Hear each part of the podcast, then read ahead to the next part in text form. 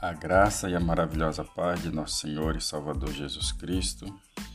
Mais um dia o Senhor nos concede pela tua bendita misericórdia. O nosso devocional de hoje se encontra em Salmos 32, verso 3 e 4. Diz assim o texto da palavra do Senhor. Quando eu guardei silêncio, outras versões vai dizer, quando eu me calei, ou quando eu fiquei calado, alguma coisa desse tipo, envelheceram os meus ossos, pelo meu bramido em todo o dia. Porque de dia e de noite a tua mão pesava sobre mim. O meu humor se tornou em sequidão de estio. Louvado seja Deus. Aqui nós vemos é, em poucas palavras a expressão do salmista quando ele tinha, ele guardava consigo mesmo um pecado oculto. E, a, e por causa deste pecado algumas dores que causavam inquietação no salmista. Os ossos deles doíam constantemente e ele então não tinha paz em relação a esta dor. Os ossos deles doíam de uma forma muito dolorosa. Então ele ele bramia, ele gemia todo dia.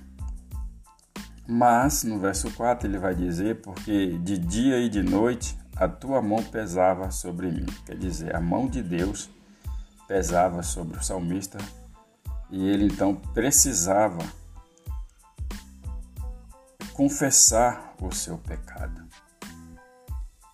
Se tornou em sequidão de estilo Aí no verso 5, para terminar, ele vai dizer: Confessei-te o meu pecado e a minha maldade, não encobri, ele não precisou mais esconder.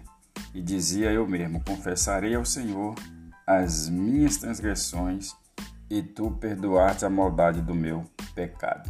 Então, quando há um pecado na vida do ser humano que causa dor, que causa tristeza, é necessário confessar ao Senhor, porque Ele tem o poder para nos perdoar e tirar de nós toda a dor.